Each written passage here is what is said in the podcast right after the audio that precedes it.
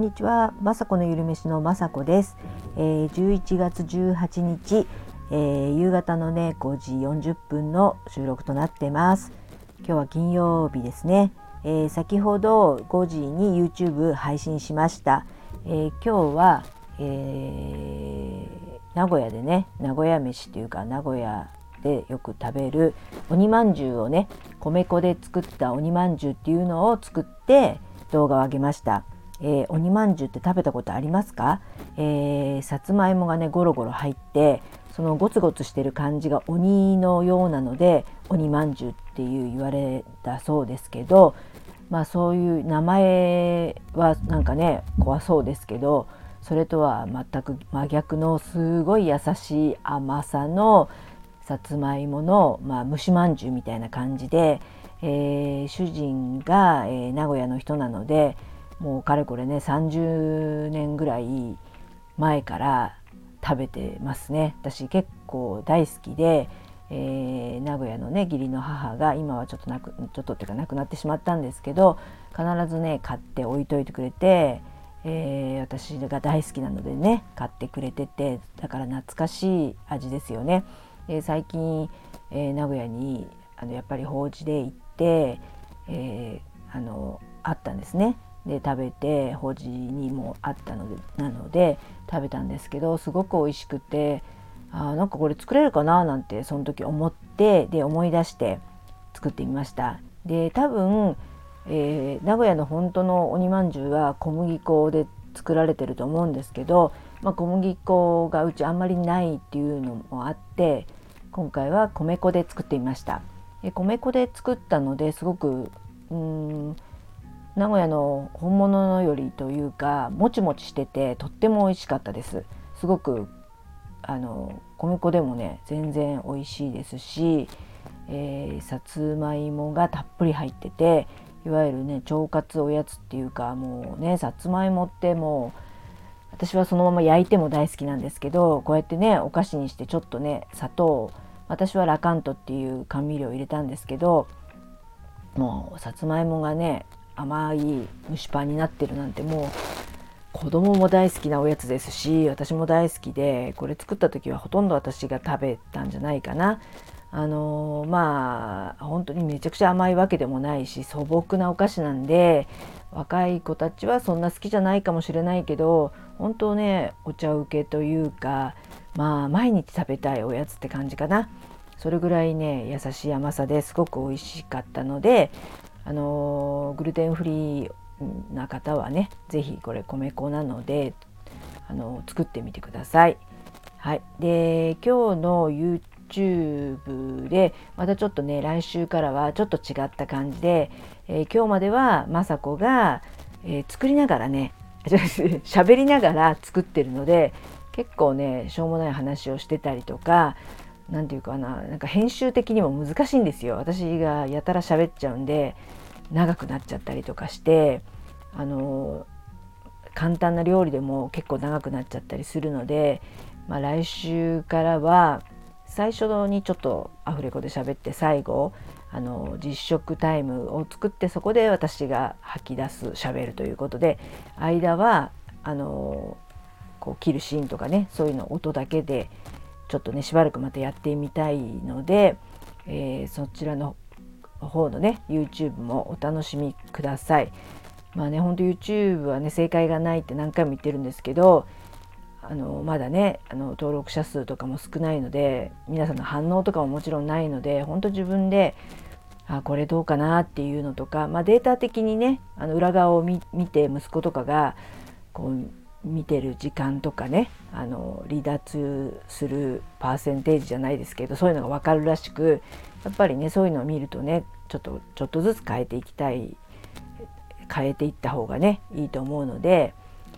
頑張りますのでよろしくお願いします。はい、で今日ね、えーと、昼にですね久しぶりにあのパスタを食べました。私ねパスタねあまり作らないんですね。あの理由としてはあの家族がね5人いた時はもう大量にパスタ茹でなくちゃいけなくてでそのソースも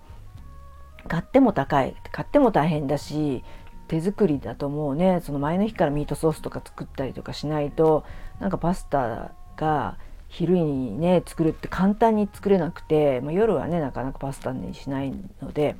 でそんな感じでパスタって作らなくてどうしてもうどんだとか、まあ、お蕎麦をね単品でとかちょっと天ぷら買ってきてみたいな感じだったのでパスタってあんまりね私は外食で食べるイメージだったんですけど今回、えーと、インスタでねすごいよく上がってきてる全部ヌードルっていうのを皆さん知ってるかな？そういう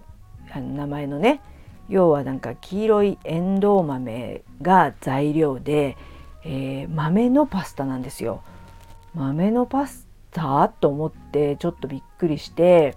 えー、まあ、インスタでもうしょっちゅう上がってくるんで絶対これ美味しい美味しいっていうかもちもちしてるとかよくねあの皆さんが言ってるので買いたいなと思ってたら、えー、先日妹のところ行ったら妹ん家にもありました。もうママとねインスタの広告であの買っちゃってる姉妹ではありますけどやっぱりやっぱ流行りものっていうかね美味しいので今すごくねインスタでも美味しい美味しいって言ってる気がするので買いましたね。でもまあまあ高いんですよ。本当なんか旦那とかには言ってないんですけど普通のね小麦粉のパスタに比べたらめちゃくちゃ高いんですけどめちゃくちゃ気になるものはやっぱポチッとしちゃうので今日食べてみました、えー、やっぱりねすごい美味しかったです。あの最初ね味見した時はなんかやっぱり豆の味がしてうんでもこれどうだろうとか思ってあの今日はねたまたま大豆をたくさん蒸し大豆を作ってあったのでそれをなんとか煮豆でもいいんですけどあのなんだっけなチリコンカンみたいなそうパストマト缶と煮るひき肉とそのイメージでちょっとトマト缶で煮たやつがあって、まあ、パンとかでもいいですし普通に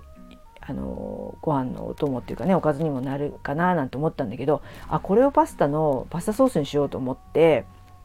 なんときあのねそのパスタも豆なのに、えー、ソースもなんかチリコンカンみたいなのをかけて食べました。もうだから大豆がゴロゴロ。ソースにも大豆がゴロゴロ。で中身の麺は、えー、エンドウ豆っていう豆食べ過ぎで大丈夫ですよね。もうそれぐらい豆ってなかなかね、えー、私必要だとは思ってるんですね女性はイソフラボン必要なのでなのでだけど子供がちっちゃい時とかはなかなか豆料理って言ってもあんまり子供たちも、ん、ちょっとカレーとかに入れてもブーイングですよねえー、小学校とかにもカレーとかに入ってたみたいですけどあれカレーにいらないよなみたいな感じで言ってたのでなかなか入れられなくちょっとひじきに入れてみたりとかそんな感じで豆料理ってあんまりね作ってこなかったんですね。でも最近はもうあの何回も言ってますけど自分が食べたいもの体が多分欲してるものを作りたいなと思って、うん、最近豆料理というか豆をねああいう煮豆とか煮豆じゃないわ。買ってあの最近こうね袋で売ってる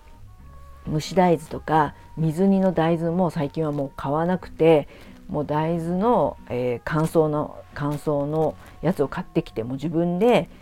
えー、煮ちゃいます。煮ても全然簡単に煮ちゃ煮えますし、えー、蒸し大豆に至ってはあの蒸し器で蒸しちゃえば、まあ、ちょっと時間はかかりますけど戻したりする時間を入れたらね、えー、結構かかりますけどやっぱ自分で作った方がその大豆も美味しいんですよ。買ってきちゃうとなんかなんかこれこんなにもっちりしてるのなんでって思っちゃうぐらい大豆ってやっぱりねちょっとカリコリしてませんか？なのでもうねすごく自分で作った方がホクホクしててすごく美味しくて豆だけでも私つまめちゃうっていうかあの大好きなので今日はねその豆オンあれ？豆に豆オンした、え、パスタソースも食べて元気になってちょっと夕方またねちょっと8,000歩ぐらい歩いてきたらすごくあったかかったです。うん。えー、本当はねちょっとカフェとか寄って仕事したかったんですけどなんか行きたかった、まあ、カフェっていうかパン屋さんなんですけどね好きな。パン屋さんでコーヒーとか飲みながらパンとか食べようかななんて思ったんだけどなかなか今日はね激混みでした。なんかポイントが戻るとかでレジもすごい並んでてパン屋さんが。なのでちょっとねあのお茶はできなかったんですけど帰ってきてから自分で、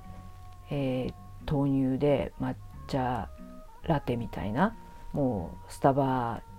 みたいなやつを飲んで今に至ってます。はい、で夕飯はもう、えー、昨日言ったねあのハーバード大式、えー、野菜スープを今、えー、飲んでるんですね。健康のためとかあの免疫力アップもそうですしあの長寿になるじゃないですけどあとはダイエット、まあ、とにかくちょっと雅子的に流行ってるものをちょっとやってはすぐ飽きちゃうんですけど今はちょっとハーバード式野菜スープを食前に飲むようにしてるんですね。でなんならそのスープの部分だけをあのごくごく毎食飲むっていう感じであのどうしてもあの野菜の具が余っちゃってもちろんそれはね捨てるわけはいかないので今日はそれに水を足して、えー、米粉のカレールーを買ってきて